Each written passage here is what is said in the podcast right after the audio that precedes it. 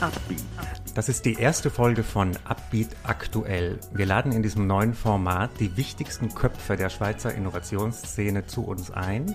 Wir wollen sie kennenlernen, aber auch erfahren, was sie über die Innovationslandschaft Schweiz denken. Wir haben heute einen sehr prominenten Gast bei uns. Es ist Markus Gross. Er ist Professor an der ETH und das Gesicht von Disney in Zürich. Herzlich willkommen, Markus. Dankeschön, Stefan. Es ist mir eine Freude, hier zu sein heute Morgen. Ich möchte noch darauf hinweisen, wo dieses Format äh, hörbar, abspielbar ist. Natürlich ähm, auf allen Podcast-Plattformen, Spotify, Apple Podcasts, ähm, aber auch auf allen Social-Media-Kanälen, YouTube, äh, Facebook, LinkedIn äh, und Co. Markus, wie ist das eigentlich entstanden, dass Disney sich in Zürich niedergelassen hat? Ja, ich kann im Wesentlichen für Disney sprechen, wie du schon sagst. Wir sind seit zwölf Jahren hier mit unserem Forschungslabor. Und ich glaube, es gab im Wesentlichen drei Gründe. Einerseits, und das ist der wichtigste Grund, das ist die Qualität der Forschung an der ETH Zürich ist eine der besten technischen Hochschulen der Welt, das darf man, glaube ich, so sagen. Äh, das war der ausschlaggebende Grund. Dann das zweite ist die Internationalität und die Qualität des Standortes Zürich mit seinen Infrastrukturen. Äh, die Lebensqualität ist sehr hoch und es ist relativ einfach, die besten Köpfe der Welt hierher zu locken und hier zu halten. Und drittens war es natürlich so, dass wir an der ETH Zürich auch dediziert Forschung gemacht haben in Gebieten, die für Disney relevant waren. Das waren so die drei wesentlichen wesentlichen Gründe eigentlich. Wie entstand eigentlich deine Verbindung mit Disney? Gut, es ist so, ich bin sehr lange in einem Gebiet, das relativ jung ist. Also ich forsche seit über 30 Jahren auf diesem Gebiet der Computeranimation und habe damit diese akademische Community sehr früh kennengelernt. Viele von diesen Akademikern, zum Beispiel der Ed Catmull, der Gründer von Pixar, sind dann eben in die Industrie, auch in die Hollywood-Industrie abgewandert. Und somit hatte ich natürliche Verbindungen äh, an die Westküste nach Kalifornien, sowohl nach Nordkalifornien als auch nach Hollywood wird. Mhm. Glaubst du, dass dieser Forschungsstandort Disney in Zürich noch ausgebaut werden kann oder seid ihr irgendwie an einer Maximalgrenze angelangt? Nee, absolut nicht. Wir sind momentan sozusagen in einem stabilen Gleichgewicht. Das ist oft so bei Forschungslabors nach einer Dekade. Wir haben uns dann, man muss sich als, als Corporate Forschungslabor auch ständig hinterfragen, ob man den richtigen Ansatz wählt. Wir wir zum Beispiel hatten einen sehr akademischen Ansatz in den ersten Jahren. Wir wollten einfach die besten Köpfe nach Zürich bekommen und die hier halten und sozusagen die Ideen mal frei fließen lassen. Das war gut für die ersten Jahre, aber irgendwann kommt der Punkt, wo dann der Finanzchef kommt und sagt, na gut, wir haben jetzt so und so viel Geld investiert, was kriegen wir denn raus? Und dann muss man sich überlegen, ob man nicht einen weniger akademischen Ansatz nimmt. Äh, das haben wir auch gemacht und den haben wir mit Erfolg in den letzten zwei Jahren implementiert. Äh, ich bin der Überzeugung, dass in dem Maße, wie in Hollywood immer mehr Inhalte erzeugt werden müssen, vor allem für die Streaming-Plattformen, dass damit auch der Standort Zürich über die Jahre weiterhin wachsen wird. Vielleicht kannst du uns ein paar Beispiele nennen, wo Forschung von euch wirklich einen Impact hatte bei Disney. Was waren so die Highlights? Ja, wir hatten äh, insbesondere schon seit Beginn ein Forschungsprojekt lanciert, das darauf abzielt, digitale Menschen äh, lebensnah und echt sozusagen äh, zu entwickeln. Äh, wir haben daran, wir arbeiten daran immer noch und zwar seit über zehn Jahren. Ich habe in der Forschung seit 30 Jahren daran gearbeitet und wir haben dann irgendwann sind wir an den Punkt gekommen, wo wir wirklich für Hollywood-Effekte digitale Gesichter und digitale Menschen und Wesen erzeugen konnten, die nicht mehr unterscheidbar sind von der Realität. Wie viele Angestellte oder wie viele Forscher und Forscherinnen sind denn hier in Zürich tätig?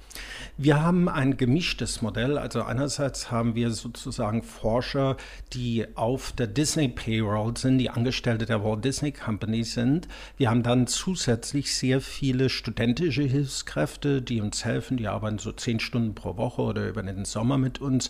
Wir haben dann Masterarbeitern. Wir haben ein spezielles im Rahmen des Kollaborationsvertrages mit der ETH ein spezielles Doktorandenprogramm, in dem Doktoranden bei uns arbeiten. Und wenn man das alles zusammenzählt, sind das so ungefähr im Moment 70, 80, das variiert halt äh, immer etwas. Und all diese Forscherinnen und Forscher sind ja jetzt wahrscheinlich auch im Homeoffice. Ähm, wie stellst du denn sicher, dass hier auch der Output hoch bleibt? Ja, das ist eine sehr gute Frage und äh, braucht eine längere und, komplexere Antwort.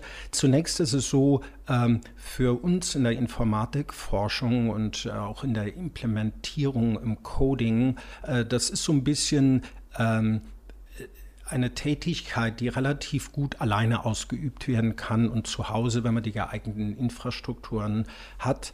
Äh, in der Informatik haben wir auch sehr viele introvertierte Persönlichkeiten, denen es eigentlich auch nichts ausmacht, von zu Hause zu arbeiten.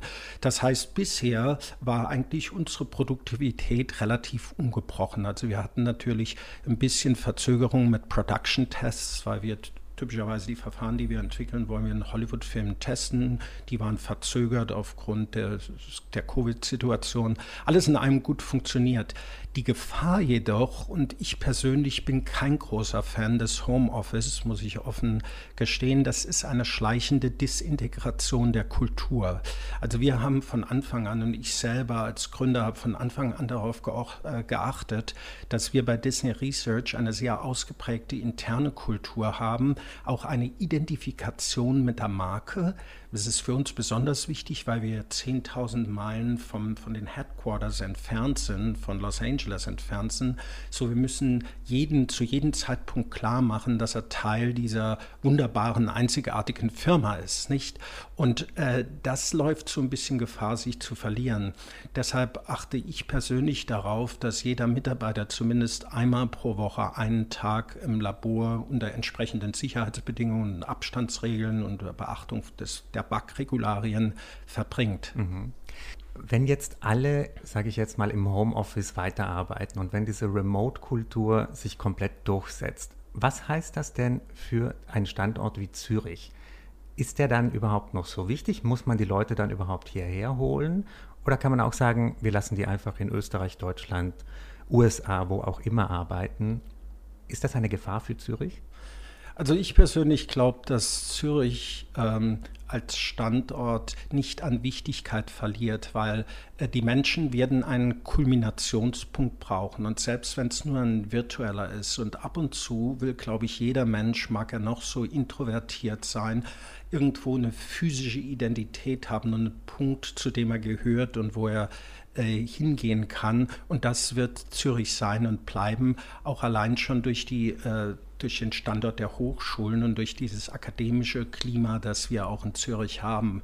Äh, was sicherlich stattfinden wird, ist, dass äh, sozusagen diese Remote Locations, auch vielleicht in den Bergen, vielleicht gewisse Standorte, die jetzt wirtschaftlich eher etwas unterbedeutend sind, an Bedeutung gewinnen werden. Und es wird auch äh, Menschen geben, die sagen, naja, warum soll ich nicht meinen Lebensmittelpunkt in die Berge verlegen? Und das ist ja auch schön. Ich kann mhm. dort ein Haus bauen im Gegensatz zur Stadt Zürich. Und ich mache es eigentlich umgekehrt. Also es könnte schon so eine gewisse Stadtflucht stattfinden. Mhm. Aber der Kulminationspunkt, glaube ich, wird bleiben. Gibt es gewisse Dinge, die dich stören am Forschungs- und Innovationsplatz Zürich-Schweiz? Was könnte man verbessern? Ich glaube, dass wir in einer sehr guten Position sind, äh, wenn man jetzt zum Beispiel die Startup-Szene anschaut. Ich habe das ja alles in den letzten 25 Jahren erlebt. Als ich nach Zürich kam, gab es im Prinzip keine Hightech-Startup-Szene und mittlerweile haben wir doch eine sehr gut ausgeprägte. Ähm, wenn man die anschaut, dann sieht man, dass zumindest im IT-Bereich wir sehr viele Firmen haben, die wirklich, ich sage immer, solche kleinen Golden Nuggets äh, die wirklich Hochtechnologie entwickeln und die auch in einer Frühphase ihre Firma dann schon an die Großen verkaufen. Das ist auch einer der wesentlichen Gründe, weshalb Firmen wie Apple oder Facebook jetzt oder Microsoft auch in Zürich sind. Das ist schön, aber bringt dem Standort Schweiz und dem Standort Zürich langfristig eher weniger. Also was wir entwickeln müssen, ist eine Kultur, und da sind auch äh, die Kapitalgeber und Venture-Kapitalisten angesprochen, die es ermöglichen, Firmen in eine andere Größenordnung wachsen zu lassen und die es für Unternehmer attraktiv machen, diese Firma zu halten und zu vergrößern, äh, statt sie in einer Frühphase durchaus gewinnbringend zu verkaufen. Kommen wir zum letzten Teil unseres Gesprächs. Was würdest du denn sagen, sind so Felder, wo junge Gründerinnen und Gründer jetzt reingehen sollen, forschen sollen, irgendwas Neues erfinden sollen? Was ich denke, ähm, der, was das größte Thema an der IT sein wird, das sind im Prinzip das die Digitalisierung der realen Welt. Ich sage immer, das ist das One Trillion Dollar Project. Ähm, die, der perfekte Overlay des Digitalen, des Realen. Äh, das ist ein Wettrennen zwischen West und Ost, also quasi zwischen ein paar kalifornischen Firmen. Es gibt wenige, die das tun können. Darunter ist Apple, Facebook, äh, Microsoft natürlich, Google, Amazon auf der einen Seite und dann äh, Fernost auf der anderen Seite Firmen wie Huawei, vielleicht noch Samsung ähm, und so weiter. Und diese digitalen Welten, manchmal nennt man das Cyberverse, die werden existieren, die kommen. Äh, diese Firmen kollektiv investieren Hunderte von Milliarden darin. Man braucht auch eine Menge verschiedener Technologien, die im Moment alle maturisieren. Künstliche Intelligenz ist das eine, aber auch Realzeit, Computergrafik Optik das andere. Die Brillen werden in zwei, drei Jahren äh, verfügbar sein. 5G, also Hochgeschwindigkeitsdrahtlose Netzwerke, äh, Cloud Computing. So das alles kommt zusammen. Und ich persönlich prognostiziere, dass dies die ultimative Plattform sein wird, auf der wir alle unsere Anwendungen des täglichen Lebens ausführen, von der Bildung bis zur Unterhaltung, äh, von Information über alle möglichen Vertikalanwendungen in der Industrie. Und ich glaube, wenn ich jetzt Unternehmer beraten könnte oder Startup-Entrepreneurs, dann würde ich sagen, schaut euch mal diesen Bereich an, also Extended Reality, überlegt euch mal, was das heißt. Dort muss man äh, zum Beispiel im B2C-Bereich äh, wird wird das ein Prosumermarkt sein, der will sehr viele Inhalte haben. Diese Inhalte muss man erzeugen. Man muss praktisch Inhalte in diesen Welten so einfach erzeugen, wie man heute ein YouTube-Video macht. Das ist nicht möglich. Also so kann man sich überlegen, wie man das erstellen kann. Dann gibt es beliebig viele Vertikalanwendungen im Bereich Medizin, Industrie 4.0, äh, Werbung, Tourismus und, und, und. Ähm, ich glaube, ein anderer interessanter Aspekt ist das äh, digitale äh, Wealth Management. Also im Grunde genommen, in diesen digitalen Welten wird es ja von allem, was wir haben und sind, ein digitales Abbild geben. Also von uns als Menschen, aber von unseren Wohnungen, von unseren Häusern. Und die Grundsatzfrage ist natürlich, wem gehört das? Und ich persönlich glaube, da wir in der Schweiz eigentlich eine, eine lange jahrhundertelange, wenn man so will, Reputation als Private Wealth Manager haben, warum sollten wir nicht auch den, die digitalen Assets der Welt managen? Und wenn man das mal etwas ausarbeitet, dann ergeben sich daraus eine Menge, Menge auch technischer, interessanter Probleme und Opportunities für Produkte, die man entwickeln kann. Also Digital Asset Management, glaube ich, ist ein ganz zentrales Thema in diesem Kontext. Markus, ich bedanke mich ganz herzlich für deinen Besuch bei uns und für dieses interessante Gespräch. Dankeschön, Stefan, war mir eine Freude.